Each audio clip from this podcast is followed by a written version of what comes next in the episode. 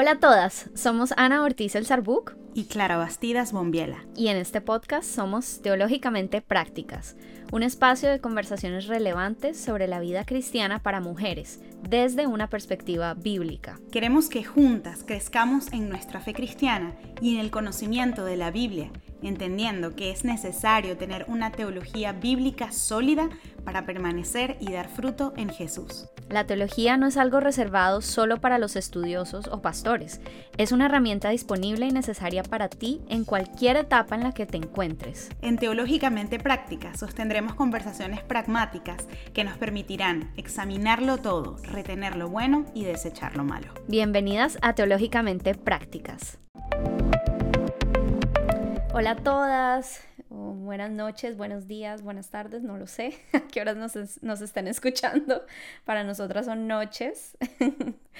Estamos nuevamente con Clara aquí mm, muy contentas de continuar nuestras conversaciones y el día de hoy vamos a estar hablando de un tema bien interesante que mm, yo creo que se presta para, tiene mucha tela de donde cortar. y em, generalmente cuando escuchamos esta palabra modestia, que es el tema que vamos a hablar hoy, del cual vamos a hablar hoy, generalmente lo que se nos viene a la mente es cómo se ve nuestras, nuestra ropa, ¿no? Cómo está nuestra vestimenta y más concretamente cuánto estamos mostrando, ¿no? Y se tiende un poco a hablar del tema como más que todo desde una perspectiva de la sexualidad, y hemos estado hablando de este tema. En el episodio anterior estuvimos tocando bastante sobre lo que la palabra nos dice al respecto y hoy pues queremos continuar la conversación, pero concretamente sobre este tema de modestia. Pero lo que más queremos resaltar hoy es que en realidad la palabra de Dios nos enseña que la modestia va mucho más allá de lo que vestimos y hasta cuánto lo vestimos o lo portamos. Y pues la idea de hoy es esa, es examinar la palabra de Dios. Queremos ver algunos de los versículos que más se citan con respecto de la modestia y también analizar algunas como de las prácticas y actitudes que hay alrededor del tema dentro y fuera de la iglesia y que generalmente tienden a ser más dañinas que, que hacer cosas buenas, ¿no? Entonces yo creo que podemos empezar citando algunas de las palabras de, los versículos bíblicos que más se usan, Clary, ¿te parece? Sí, me parece súper apropiado, Ani, solo para hacer una... Hola a todas, ¿cómo están? Eh, me parece súper apropiado porque... Y, les vamos a contar por qué quisiéramos empezar con los versículos. Bueno, primero porque nos basamos siempre y completamente en la Biblia para empezar estas conversaciones pero es porque como mujeres, sobre todo porque esto, estos comentarios o estos debates siempre van dirigidos a las mujeres, siempre escuchamos como, bueno, vístete con modestia, una mujer debe ser modesta, esta persona no es modesta, la cristiana debe ser modesta. Entonces, escuchamos este tema de modestia continuamente. Y como siempre yo digo, yo sé que parezco un disco rayado con esto, pero es que es la realidad. Y es que pareciese que cuando escuchamos modestia, automáticamente la imagen que se viene a nuestra mente es la, que, es la de nuestra cultura, es que es modesto en nuestra cultura, que no necesariamente, o eso es lo que queremos al menos plantear como una posibilidad, no es necesariamente lo que la palabra de Dios nos está indicando, a lo que nos está indicando darle atención. No porque, ya vamos a hablarlo, pero no porque no sea importante eh, qué te pones, ¿no? Eh, de ropa o cómo, o cómo te ven los demás. Pero mm, vamos, a vamos a encontrar en la palabra que se trata de otra cosa y que mm, los principios bíblicos nos están apuntando a otra cosa. Pero entonces, para partir un poco de que, ¿por qué no comenzamos entonces eh, descubriendo realmente qué dice la palabra y a qué se refiere, más allá de nuestro lente cultural acerca de la modestia? Y uno de los versículos que más, vamos a leer, vamos a empezar con dos versículos que son de los que más se citan cuando eh, de modestia se trata. El primero es Primera de Pedro 3, versículos 3 al 4, que dice que la belleza de ustedes no sea externa, que consiste en adornos tales como peinados ostentosos, joyas de oro y vestidos lujosos que su belleza sea más bien la incorruptible, la que procede de lo íntimo del corazón y consiste en un espíritu suave y apacible. Esta sí que tiene mucho valor delante de Dios. Y el segundo versículo es Primera de Timoteo 2 a 9, que dice, en cuanto a las mujeres, quiero que ellas se vistan decorosamente, con modestia y recato, sin peinados ostentosos, ni oro, ni perlas, ni vestidos costosos. Y en las notas vamos a dejarles todos estos versículos para que mm, los puedan leer eh, en la traducción que tengan a la mano. Eh, pero bueno, queríamos arrancar con estos. Clary, ¿tú qué piensas de estos versículos? ¿Tú crees que eh, no deberíamos estar usando oro? bueno, en este momento tengo dos perlitas de aretes, así que pues si, si lo interpretamos, si lo interpretamos así, me encuentro en pecado. no, este, mm, súper curioso, Ani, porque esta semana tuve un live eh, improvisado con Ale Sura en su cuenta y hablábamos de este versículo un poco más enfocado, el de Primera de Pedro 3, un poquito más enfocado a qué consiste tener un espíritu suave y apacible y cómo se interpreta esto muchas veces para decirle a las mujeres que, mm, qué sé yo, que no tengan una personalidad fuerte, que no expresen sus opiniones, etc. Momento publicitario, si les interesa escuchar de qué hablamos, vayan a su Instagram, al de Alesura, y yo también pronto en YouTube voy a sacar un video sobre esto, así que, digamos, nos adentramos a qué significa realmente este llamado de ser suaves y apacibles y spoiler alert, verán que se refiere a características que Jesús en otros momentos de la Biblia usó para describirse a sí mismo.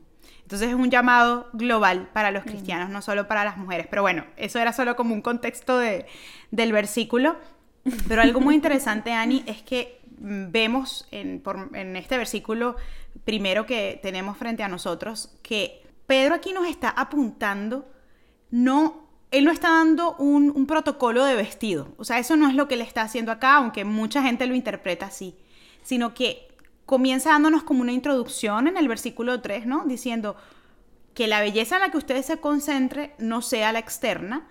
Entonces hace como una descripción, además de las cosas que eh, quizá eh, él veía en ese tiempo, ¿no? Y que, a veces podían constituir como el centro de atención de, de las mujeres de esa época. Pero en el 4 nos apunta a lo que es el centro de, esta enseñanza y de este principio, y es qué tipo de belleza tenemos nosotras que reflejar, y es, la, es, trabajar en la incorruptible, en la que procede de lo íntimo del corazón, y que es, entonces explica, es cultivar un espíritu suave y apacible. En otras versiones dice tierno y manso. Entonces, es, no es de nuevo la... Eh, Pedro estableciendo un código de belleza, un código de vestimenta, es diciendo, enfoquen su atención y, a lo que le dan prioridad en cultivar un espíritu que, con este dato que les di del contexto del versículo, es el que nos modeló Jesús. Y esto tiene mucho valor delante de Dios. Y es muy lindo porque es una exhortación específica para nosotras las mujeres. Y, creo que es bien importante que lo, que lo veamos y lo pensemos y lo reconozcamos que nosotras como mujeres yo no digo que para nada eh, tengamos más tendencia a ser más egoístas o más orgullosas que los hombres, yo creo que no, yo creo que estamos los dos en la misma situación, pero muchas veces ese egoísmo y ese egocentrismo se expresa de formas distintas. Y yo sí creo, Ani, no sé si tú estás de acuerdo, que la mujer por naturaleza nos gusta, disfrutamos como ser admiradas, ser observadas, ese tema de de la belleza para nosotras es importante de una manera o de otra. Para cada mujer quizás se puede ver esto distinto. Entonces, por eso, y ese es quizá el contexto que podemos ver más claramente aquí en Primera de Pedro, que es, no se ocupen de eso. Es más, si se van a ocupar de la belleza, ocúpense de la que no puede corromperse y la que procede de este carácter que Jesús nos modeló y que ahora ustedes como imitadores y seguidores de Jesús lo pueden tener. Completamente. Sí, exacto. Es como que el tema no es la ropa o las joyas, porque en este tipo de cosas son neutrales, no son ni buenas ni malas, son cosas. Eh, que las podemos hacer buenas o malas, eh, es cierto, pero depende de lo que hay en nuestro corazón. Y, yo creo que se trata de eso porque en otros lugares de la palabra se habla de, prendas eh, digamos, costosas y de joyas, incluso eh, la mujer de Proverbios 31 se viste de prendas de púrpura y así vestía a su familia, o estoy pensando, por ejemplo, en los sacerdotes, ¿no? Que tenían un, todo un atuendo eh, costosísimo porque tenían piedras preciosas y Entonces no se trata de eso, eh, de, que no se deba una mujer vestir de esa forma o que no puedas, que no te pueda gustar la, moda o los colores llamativos, mm. ¿no? Sino de cómo estás luciendo esas cosas y por qué las estás luciendo. Y, yo creo que por yo creo que esa es la, esa es la clave, Ani, perdón que te interrumpa, pero eh, como para dejar a nuestros oyentes con esa pregunta a medida que continuamos desarrollando los puntos empecemos a preguntarnos como mujeres el por qué. ¿Por qué me gusta vestirme así? Y, e incluso el para qué. Eh, y, si, si, la respuesta es porque lo disfruto, porque se ve bonito, eh, pues es, una respuesta válida. O sea, como decía Ani, vemos, vemos registro en la palabra de que estas cosas no son condenadas. No es como, ay, alguien que se puso una joya o alguien que está bien arreglado, bien vestida. No, eso no se condena. Lo que se nos está haciendo ver es el porqué y, y, el origen de los deseos de nuestro corazón. Pero bueno, perdón, continuemos porque aquí hay mucha más tela que cortar. Esto se está poniendo bueno. y, en el caso contextualmente eh, de la iglesia de Timoteo, que es a la que Pablo le está escribiendo en, este, en esta primera carta a Timoteo que citamos, eh, estaba sucediendo algo muy triste y era que las mujeres estaban siendo supremamente ostentosas con su atuendo. Entonces, ¿qué pasaba? Usaban eh, esas joyas y esos peinados y esa ropa para alardear de su estatus económico. Entonces, ¿qué pasa? El, Timoteo empieza, perdón, Pablo empieza hablando en ese eh, capítulo acerca de orar y de la predicación del mm. Evangelio. Si nosotros llegamos a la iglesia y empieza todo eh, un fashion show de a ver quién es la que está mejor vestida o, es decir, se, distrae toda la iglesia por la vestimenta de las mujeres. Cualquier parecido con la realidad es pura, coincidencia. Entonces, claro, no, no se va a poder orar ni se va a poder predicar la palabra porque hay una distracción muy grande, además de una potencial gran división. Y ese era el punto de Pablo, y, esto es algo que Pablo también hablaba en, sus otras cartas, ¿no? Que Dios es un Dios de orden, y por lo tanto, esto es un ejemplo concreto de cómo luce el hecho de que Dios sea un Dios de orden y, que su iglesia sea una iglesia de orden.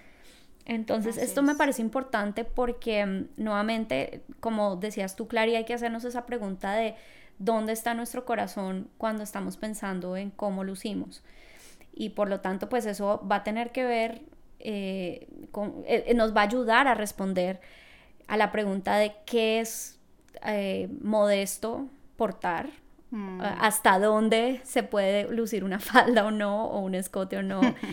E, es decir, la palabra no nos da esas, esos centímetros, esas medidas en, pulgadas o en centímetros, pero sí nos da unas muy claras instrucciones de cómo pensar en esos temas, porque la realidad también va a ser que estas palabras que escribió Pablo para una iglesia muy concreta van a ser estudiadas por personas alrededor del mundo entero, donde las culturas van a tener diferencias en cuanto a los atuendos.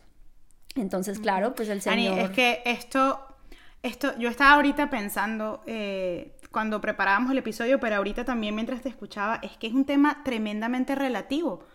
Em, y, entiendo por qué es un tema confuso, sobre todo para la mujer, porque el que nos escucha también puede pensar, bueno, entonces eh, esto, este tema de que sea un asunto netamente del corazón, quiere decir que tengo libertad de vestirme literal como me dé la gana.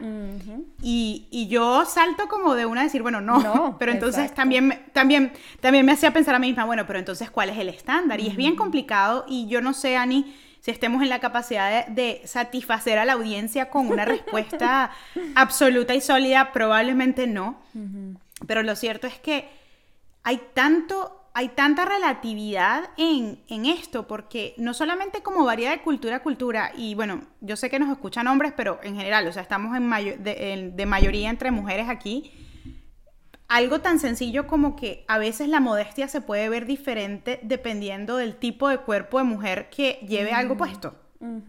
Así de sencillo. O sea, entonces eh, me hace a mí pensar tantas cosas como, Señor, ¿cómo podemos decir que entonces aquí hay un principio bíblico de no usar, por ejemplo, camisas de esta manera, sí, de un cuerpo a otro se ve completamente diferente. Entonces cada quien tiene que desarrollar ¿qué? un criterio de modestia individual.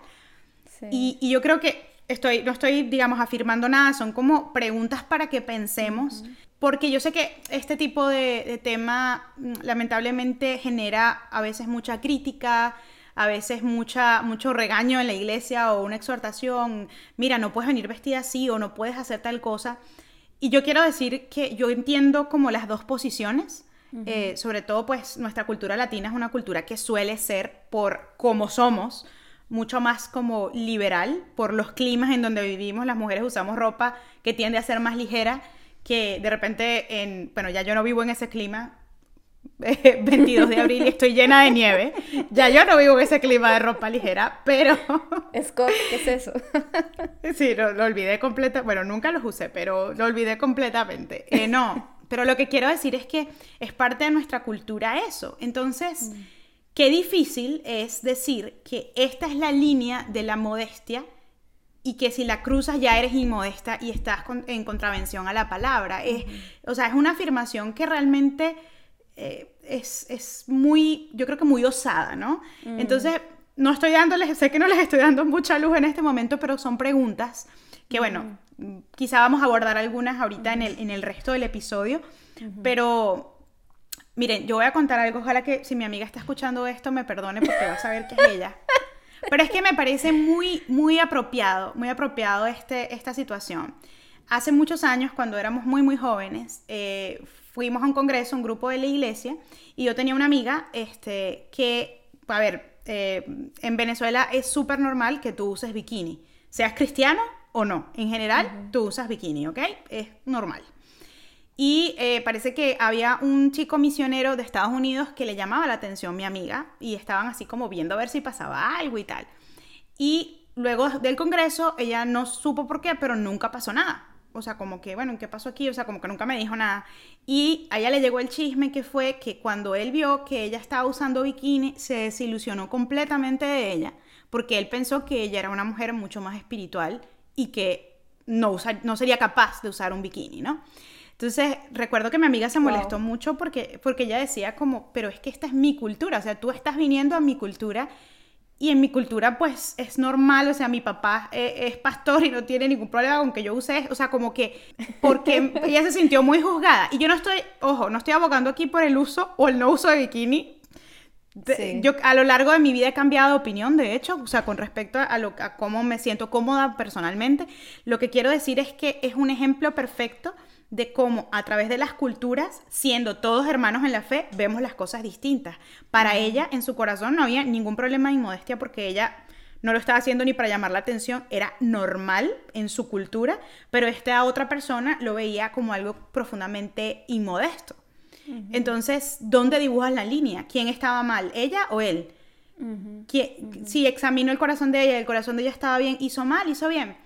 Perdón, Ani, que me puse aquí como filosófica con el tema de la, De la modestia, pero creo que son preguntas interesantes como planteándonoslas también con, con situaciones de la vida real.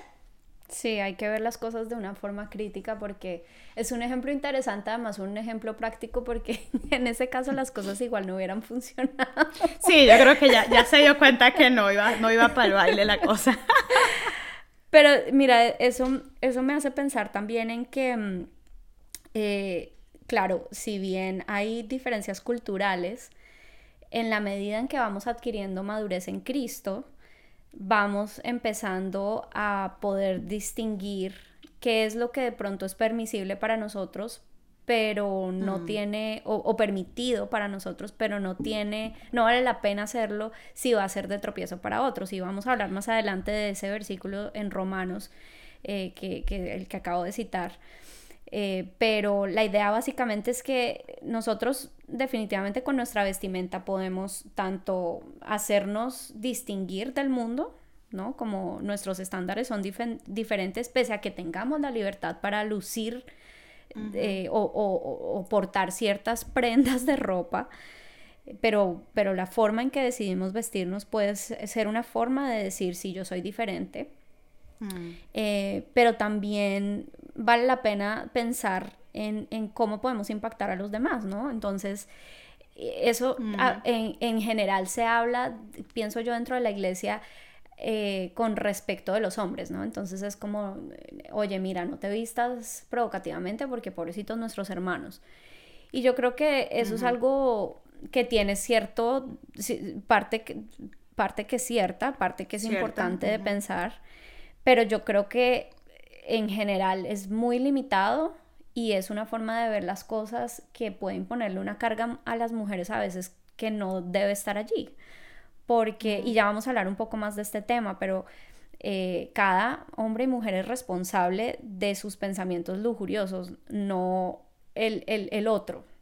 Entonces, claro, yo puedo ser, amar a mi prójimo y, y evitar ponerme en un, ponerlo en una situación donde se vea más expuesto. O sea, así como para mí no tiene ningún problema tomar alcohol, pero si yo estoy al lado de una persona alcohólica, voy a, no voy a tomar alcohol.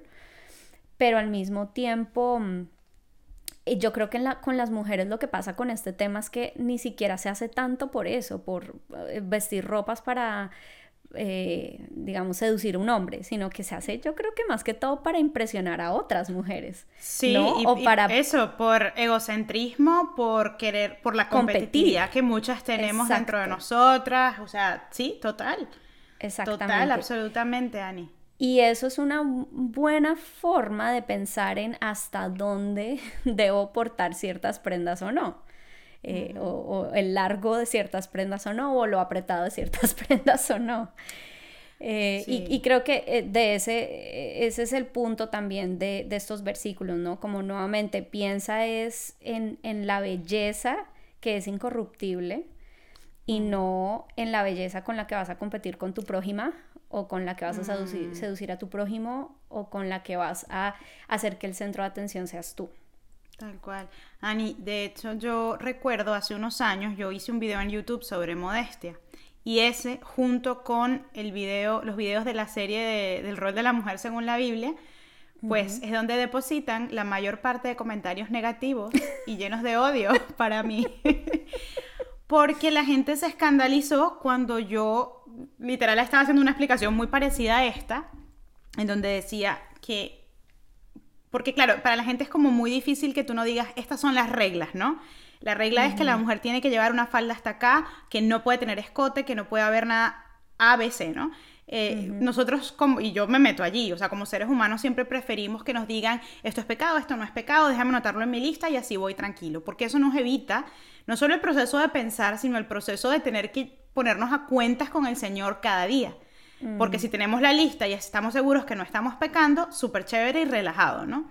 Y esto creo que es un poquito lo que pasa en este tema. Eh, recuerdo que en el video yo dije, eh, un poco desarrollé esta, esta, esta idea de que eh, pese a que sí tenemos fundamento bíblico que nos dice que tenemos que cuidar lo que hacemos para no ser piedra de tropiezos para nuestros hermanos, y ahorita vamos a compartir un poquito de eso, que es, o sea, no es, no es un principio menos válido ni, ni, tiene, ni tiene menos aplicación en este caso. También es cierto, tal como Ani decía, que el pecado del otro no es mi responsabilidad. O sea, yo no me puedo hacer responsable porque el otro decidió pecar.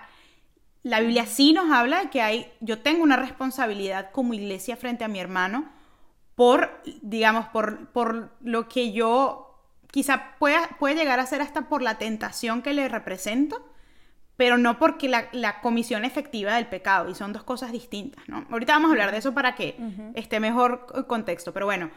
Eh, pero algo que yo decía en ese video, que no sé si la gente llegó a escuchar después que escuchó esa parte porque se escandalizó, fue que algo que sí sabemos es que si yo soy una seguidora de Cristo, si yo busco agradar al Señor con todo lo que soy, si Él me está transformando día a día, me está santificando, si yo sigo la, instrucción de Pedro diciéndome que me ocupe de la belleza incorruptible en, cosechar, en, perdón, en cultivar un espíritu suave y apacible, creo yo, mm, puede que me equivoque, pero creo yo que es bien difícil que yo me convierta en una mujer exhibicionista, me convierta en una mujer eh, que esté mostrando partes de mi cuerpo que no debería ver sino a mi esposo.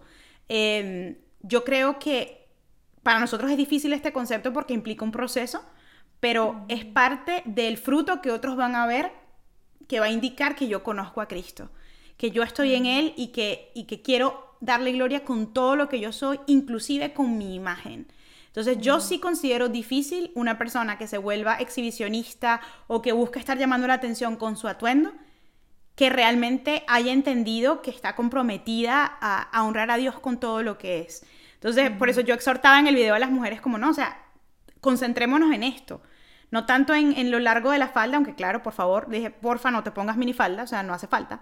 Este, pero si quieres, póntela, pero digamos, o sea, no, no es necesario. Em, pero no te concentres en eso o en juzgar si los otros están usando la minifalda o no. Concéntrate en que este es el, el, el espíritu al que has sido llamado a cultivar y en tu relación con Dios y de allí va a venir un fruto que lo refleje en todo, inclusive en tu forma de vestir.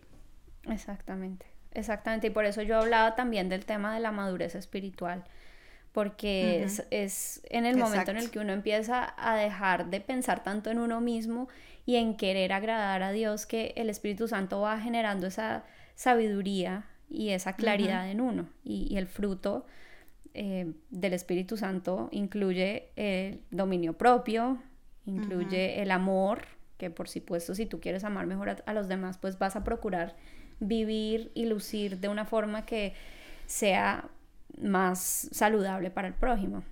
Pero, pero bueno, ya vamos a darle mucha más forma, como con ejemplos un poco más concretos a, las ideas que Clarín nos está presentando, porque definitivamente sí, sí hay, hay muchas ideas y preconceptos que yo creo que son muy nocivos alrededor de estos temas. Em, ¿Y qué te parece, Clary, si seguimos entonces hablando de otros versículos que podemos empatar con, estas ideas que venimos hablando? yo quería hablar de Primera de Corintios 8, que lo estudiamos hace poquito en, el estudio que estamos haciendo en YouTube.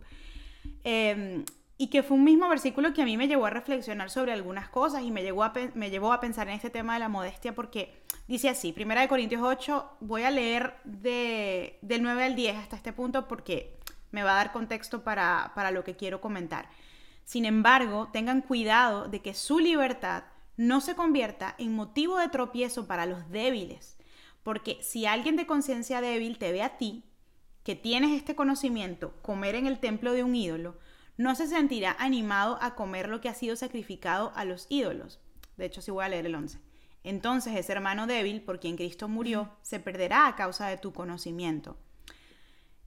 Eh, decidimos incluir este versículo porque pese a que está hablando de otra cosa, está hablando del tema de si te es lícito o no comer eh, una cosa u otra, y es la respuesta a un debate que había en la iglesia de Corinto, que bueno, podemos hablar otro día del contexto de esto, es uno de los versículos que se usa mucho para decir, mira, por favor, abotónate la camisa para que no seas piedra de tropiezo para, para tu hermano débil, ¿no? Entonces, ah, yo creo que hay cosas que rescatar muy buenas de este versículo, pero al mismo tiempo es necesario entenderlo en su contexto. aquí Pablo nos está hablando de una responsabilidad colectiva que tenemos como iglesia, ¿no? De pensar en nuestros hermanos y en especial en los más débiles y nuevos en la fe. De hecho, todo el, el capítulo 8 está hablando de esto. Y la Biblia no está negando que es importante lo que hacemos o cómo nos conducimos. Nos está diciendo, sí, es importante lo que tú haces y lo que haces delante de otros porque puede eh, impactar eh, lo que ellos ven y sobre todo si te están tomando como referencia. Entonces, definitivamente sí, hay una responsabilidad que tenemos no solamente con lo que pasa en nuestro corazón, sino con lo que exteriorizamos. Entonces, es importante como mencionar este versículo para que no se entienda como si estamos diciendo que solo es importante lo que pasa en el corazón. No, porque la Biblia nos está diciendo que, que sí, cuida de lo que haces delante de los débiles. Pero es importantísimo dibujar la línea de, entre la responsabilidad que yo tengo por eso, de cuidar cómo me conduzco, cómo luzco, lo que hago, y la línea entre la responsabilidad individual por el pecado. Em, y yo les prometo que no vamos a entrar en esto, en serio que no, pero es que, bueno, a mí me encanta meterme en los temas así como que candente, candente, como yo digo, o sea, me encanta, me encanta hacer eso, no sé por qué lo hago, no sé por qué mi mente se va para allá, pero esto es, digamos, la misma premisa del debate de eh, quién tuvo la culpa, si el violador o la niña que estaba vestida provocativamente. Entonces, eh, yo, no vamos a meternos en eso, les prometí que no, pero visto quizá en, contextos que no son más cercanos, como el de la iglesia, etcétera, la Biblia nos está diciendo, claro, sí, tú tienes una responsabilidad en cómo, en cómo te conduces, en cómo, en cómo luces, en lo que proyectas, pero la responsabilidad por el pecado no es tuya, o sea, es de la persona que toma la decisión de pecar, ¿no? Entonces, yo creo, Ani, que si dibujamos esa línea allí eh, y, vemos que este versículo que nos recitan mucho realmente nos está haciendo alusión a, esa responsabilidad por, por lo, que, lo que hacemos, más no la responsabilidad por el pecado, creo que es una manera mucho más sana y bíblica de entender realmente cómo conducirnos y cuáles realmente las cosas por las que somos responsables. Lamentablemente el problema es que muchas veces se vincula, eh, como dices tú con el ejemplo del debate, em, la responsabilidad del pecado eh, a la mujer. Entonces, em, por ejemplo, se dice que si, si tú estás haciendo con tu vestir eh, con tu vestimenta, que un hombre se sienta lujurioso hacia ti, entonces tú estás siendo cómplice en su pecado. Pero pues nuevamente como tú dices, eh, el hombre eh, que está mm. teniendo esos pensamientos es el responsable de ese pecado que está cometiendo. si tú estás en tu corazón mm. a propósito vistiéndote de cierta forma u otra, entonces evidentemente también tú estás pecando. Ani, perdón, y ese y ese y eso es pecado. Y por ese pecado tú como mujer eres responsable porque estás teniendo una intención pecaminosa. Pero eh, a mí de verdad que me molesta mucho cuando se dice, no, es que tú has causado que él peque. Exacto. Porque. Exacto. o sea, así no funciona. No, es que, perdón por la interrupción, pero porque es, una carga que se le está imponiendo a, a, la mujer que está en muchos casos vistiéndose, incluso ni siquiera para, como dije ahorita, para seducir a alguien, sino para estar compitiendo con otra. Y de repente el pecado se empieza a, digamos que se, se hace todo un lío en la iglesia porque se le está diciendo a esta mujer, no, es que tú estás haciendo pecar al, otro y entonces empieza esta mujer a sentir una carga terrible porque no estoy haciendo pecar a mi hermano y pues fuera de eso estoy como con celos de la otra y por eso me vestí así. O sea, es, es como un montón de ideas que realmente no van a hacer nada por hacerte reflexionar en cuanto mm. a lo que hay en tu corazón, sino que te están empezando a imponer una carga eh, que te aleja de pensar que en realidad el problema más grande que tienes es tu orgullo. y, yo creo que también, también vale la pena ir eh, con respecto del tema de la lujuria, recordar que tanto los hombres como las mujeres debemos cuidar nuestra mente.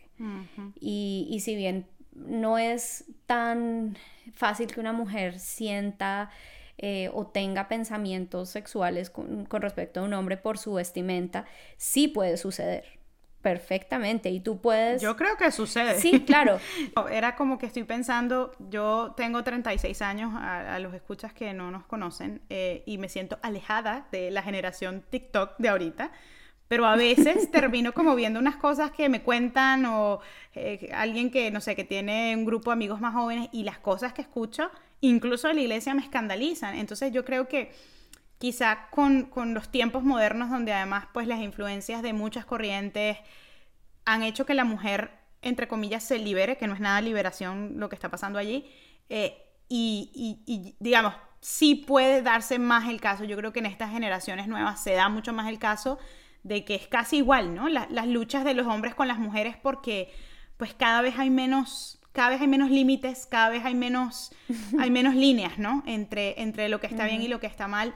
Y de nuevo, lamentándolo muchísimo, esto afecta a nuestra iglesia. Y, pues sí, la iglesia no está exenta de lo que está pasando en la cultura. En el mundo. Pero así como las mujeres también pueden ser débiles y tener, digamos, lidiar con pensamientos pecaminosos o lujuriosos, también tanto la mujer como el hombre que es creyente, que ha aceptado a Cristo en su corazón y en quien habita el Espíritu Santo, tienen ambos ambos géneros la capacidad de refrenar esos deseos, porque es el Espíritu Santo el que nos da ese poder. Entonces, cuando estamos eh, eh, hablando de temas que le imponen cargas a la mujer por el tema de su vestimenta, también es importante eh, de no dejar de hablarle a los hombres acerca de su de su llamado que, y a las mujeres de su llamado a buscar el Espíritu Santo para que sea Él quien domine sus pensamientos y no su carne. Eh, y me parece que eso es importante decirlo porque, nuevamente, no se trata tanto de enfocarnos en, en qué es admisible o no en cuanto a nuestra ropa, sino en cómo estamos vistiendo esa ropa, ¿no? ¿Cuál es el, cuál es el propósito y, y, cómo lo estamos haciendo? Em, y por eso, pues, la sabiduría viene desde el Espíritu Santo. Él es el que nos, y, y en, la madur en cuanto vamos madurando en nuestro caminar con Cristo, más, eh, como tú decías, Clary, Él nos va perfilando en nuestra mente qué es lo que sí está bien y qué es lo que no está bien.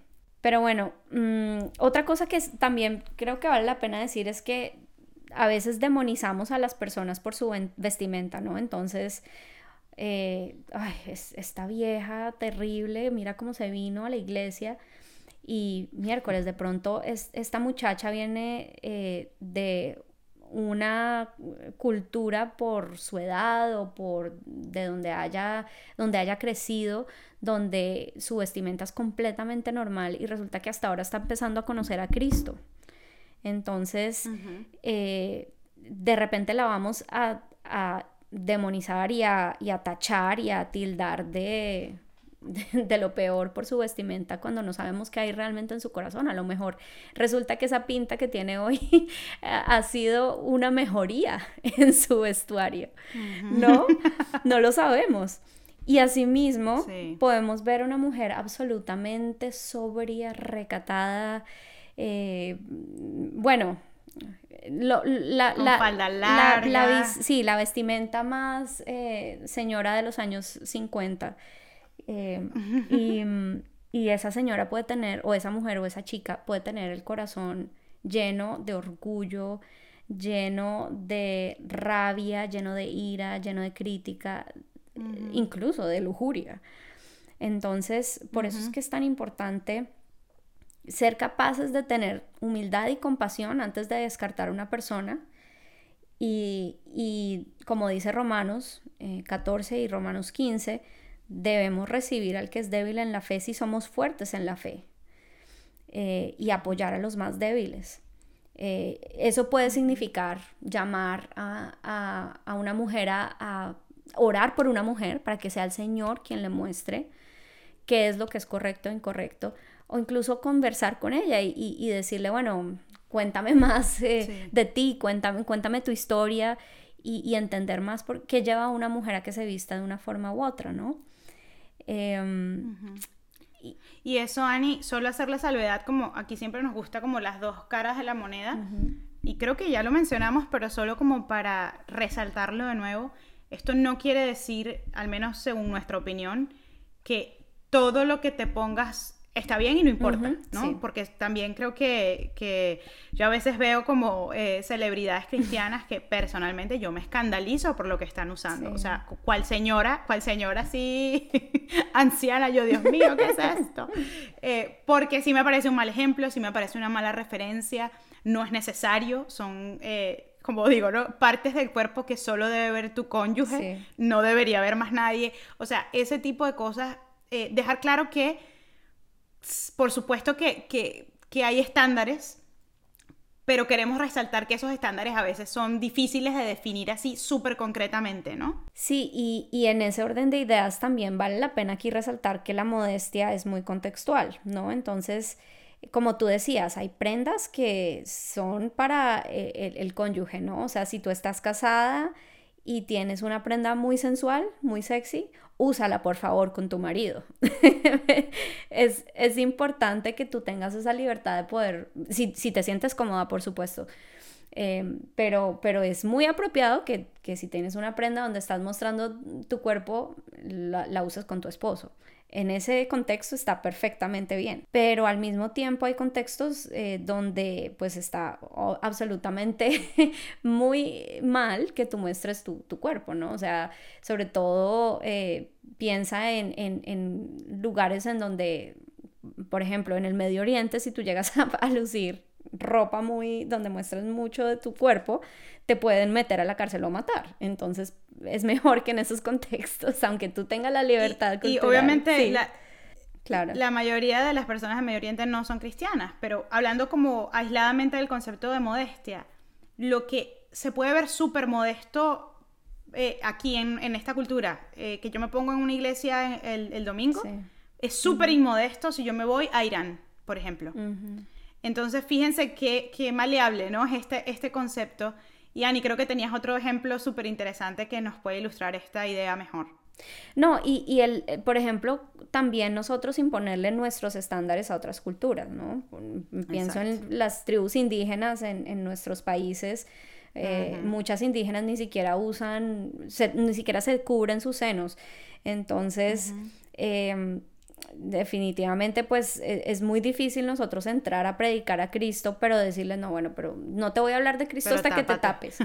Sí, o sea, no podemos exigirle ese nivel de modestia a una cultura que, en donde eso no eh, funciona así. Eh, y, literal, o sea, yo pienso tanto, mm, yo por mi trabajo viví en muchos sitios eh, fronterizos y calurosos y mm, debo confesar, perdón si esto está un poco mal, pero me daba un poco de risa porque en algunos de esos sitios eran horriblemente calurosos y había algunas iglesias eh, cristianas evangélicas. Entonces tú veías quiénes eran los que iban el domingo a la iglesia, porque las mujeres se vestían con manga larga, con botones hasta mm. arriba, pero esas mujeres pasaban un calor mm. que se veía que estaban las pobres sudando y yo decía, Señor, pero ojalá que alguien les diga que no tienen necesario, o sea, se pueden vestir modestamente, pero no tiene que ser con este estándar que realmente es un estándar heredado de los misioneros protestantes que vinieron de Estados Unidos y Canadá con frío y les dijeron que así era que había, había que vestirse los domingos. O sea, en serio, pensemos un poco en eso y de nuevo, yo no estoy abogando por ningún libertinaje ni nada parecido, pero es, hay contextos culturales que literal son así porque tiene que ver con el clima que hacen esas regiones y con la ocupación de las familias en esas regiones. O sea, hay muchas cosas que pensar acá y por eso no podemos pensar que la modestia se ve solamente de una sola manera. Bueno, y para pensar entonces, eh, en, siguiendo la conversación, vale la pena hablar de un versículo que generalmente no se usa mucho para hablar sobre este tema. Y es Primera de Samuel 16:7, que dice que el Señor le dijo a Samuel, no te dejes impresionar por su apariencia ni por su estatura, pues yo lo he mm. rechazado. La gente se fija en las apariencias, pero yo me fijo en el corazón. Y, y es, me gusta este versículo porque mm, la modestia tiene que ver más que todo con el orgullo, más allá de, de mm. nuestra vestimenta. Y eso quiere decir que es un tema de la postura de nuestro corazón, como hemos venido desarrollando la idea. Eh, y por lo tanto, nosotros debemos pensar es, en qué es lo que piensa el Señor de nuestra vestimenta, porque Él sí que conoce nuestro corazón. Mm. Y si nosotros pensamos, para responder un poco a tu pregunta, Clary, que eh, entonces si en nuestro corazón nosotros pensamos que yo puedo hacer lo que yo quiera con mi cuerpo porque me siento muy tranquila así, pues evidentemente no estamos pensando en qué es lo que Dios quiere, porque estamos decidiendo qué es lo que nosotras queremos, lo que vale, y no lo que Él diga. Entonces, eh, yo creo que eh, recordar que el Señor ve nuestro corazón nos puede ser muy útil en pensar hasta dónde podemos vestirnos de cierta forma u otra, porque es recordar que nuestra vida no está en nuestras manos, sino que tenemos un, Padre en el cielo que, que sabe qué es lo mejor para nosotros y que sabe lo que hay en nuestro corazón y a quien le interesa más que nuestra pinta o nuestra ropa o, o nuestras joyas, que tengamos una actitud eh, que, lo honre y que portamos más bien, que portemos la imagen de Cristo.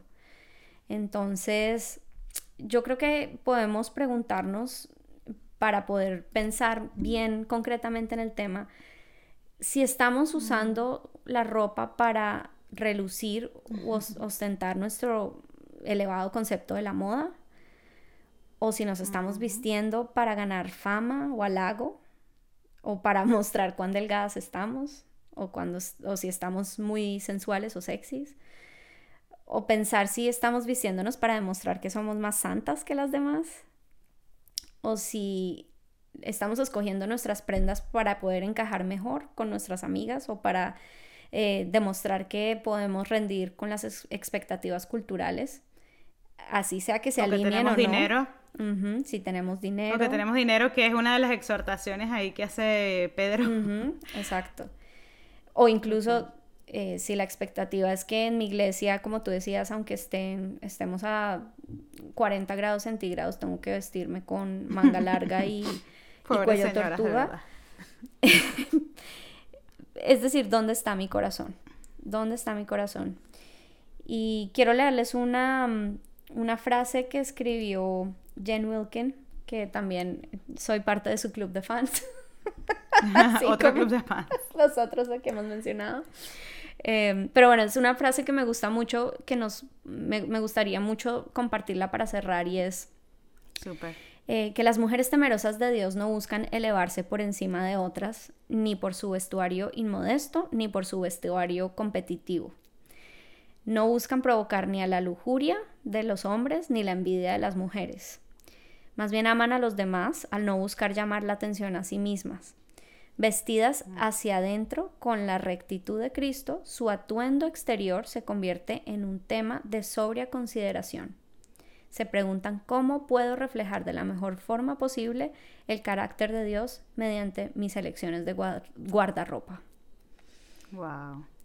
Sí, me gustó mucho cerrar con eso porque es de verdad que cuando yo lo leí pensé, mi lucha más que con querer ser provocativa a lo largo de mi vida, ha sido más que todo con la competencia con las demás, como mm, demostrar que, tengo un sentido de la moda, demostrar que, mm. estoy, que soy chévere, que soy... Mm. Em, que, Sí, lo que sea, Ani, ¿no? Lo que sea que uno quiera proyectar, que al final viene de un pensamiento sumamente egocéntrico, ¿no? Y lo digo porque a mí me ha pasado, yo también he luchado con eso.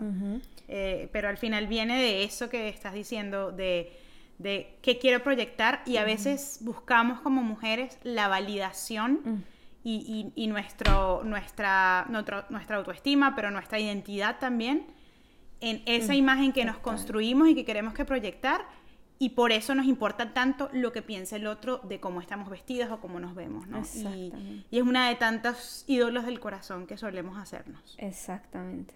Exactamente, y para mí ese, ese ha sido una lucha, ese ídolo, el, querer agradar al hombre más que a Dios, pero yo quiero, mi decisión diaria es, es morir a, esa parte de mí y vivir de una forma que sea alineada al carácter de Dios y que, lo busque es exaltar a Él, ¿no? Que, que la mirada no esté puesta en mí, sino en Él. Y es algo que definitivamente será una lucha diaria, pero que el Espíritu Santo está conmigo, yo sé que Él me ayuda y yo sé que Él nos va a ayudar a todos los que queramos vivir de esa forma y nos da libertad, tanto de sentirnos que de pronto es nuestra culpa que otros pequen o libertad de saber que mm, eh, no necesitamos vestirnos de una forma u otra para ser aceptados o ser em, mejores que otros.